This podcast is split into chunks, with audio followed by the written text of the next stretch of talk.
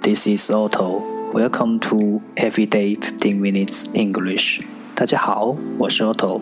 您现在收听的是荔枝 FM 幺四七九八五六，读听每日十五分钟英语。欢迎收听，欢迎订阅。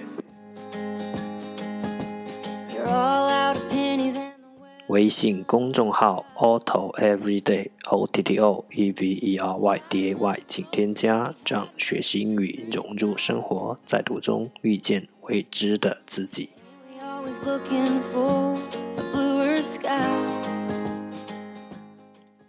让我们一起简单的坚持每一天。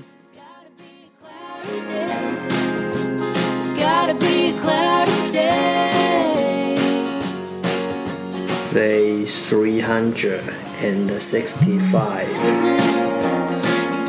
十个词。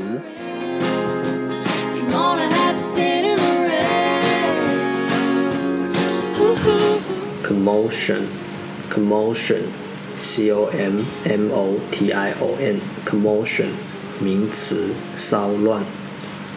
Highlight, highlight。 H I G H L I G H T highlight 名词最精彩的部分。Aggregate aggregate A G G R E G A T E aggregate 动词集合。Encounter encounter E N C O U N T E R encounter 动词邂逅。Inquire inquire I N Q U I R E inquire 动词打听，fruition fruition F R U I T I O N fruition 名词享有 Deport, deport, D E P A R T deport, 动词离开，gauge gauge G A U G E gauge 名词测量仪。innocent innocent i n n o c e n t innocent 形容词单纯的 ultraviolet ultraviolet u l t r a v i o l e t ultraviolet 形容词紫外线的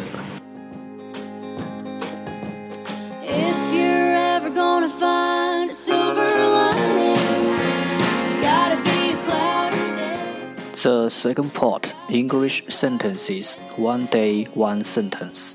第二部分英语句子每日一句。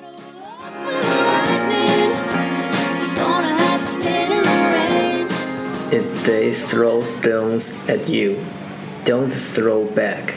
Use them to build your own foundation instead. If they throw stones at you, don't throw back. Use them to build your own foundation instead. 如果有人向你扔石头，就不要扔回去，留作做你建高楼的基石。If they throw stones at you, don't throw back. Use them to build your own foundation instead.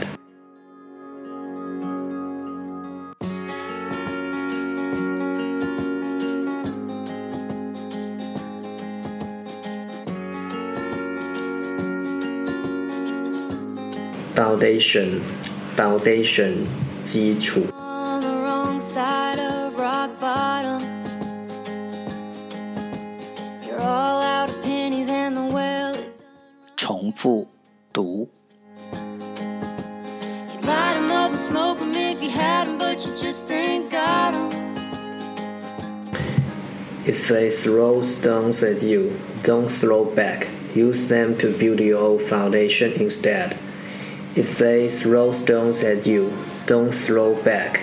Use them to build your own foundation instead.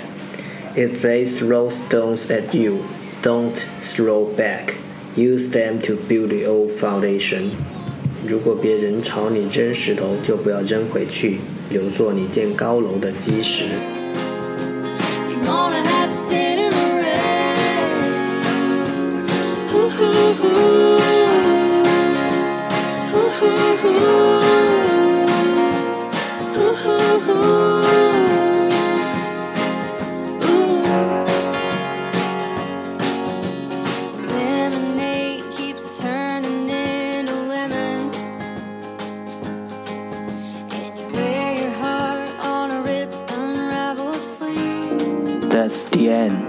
这就是今天的每日十五分钟英语。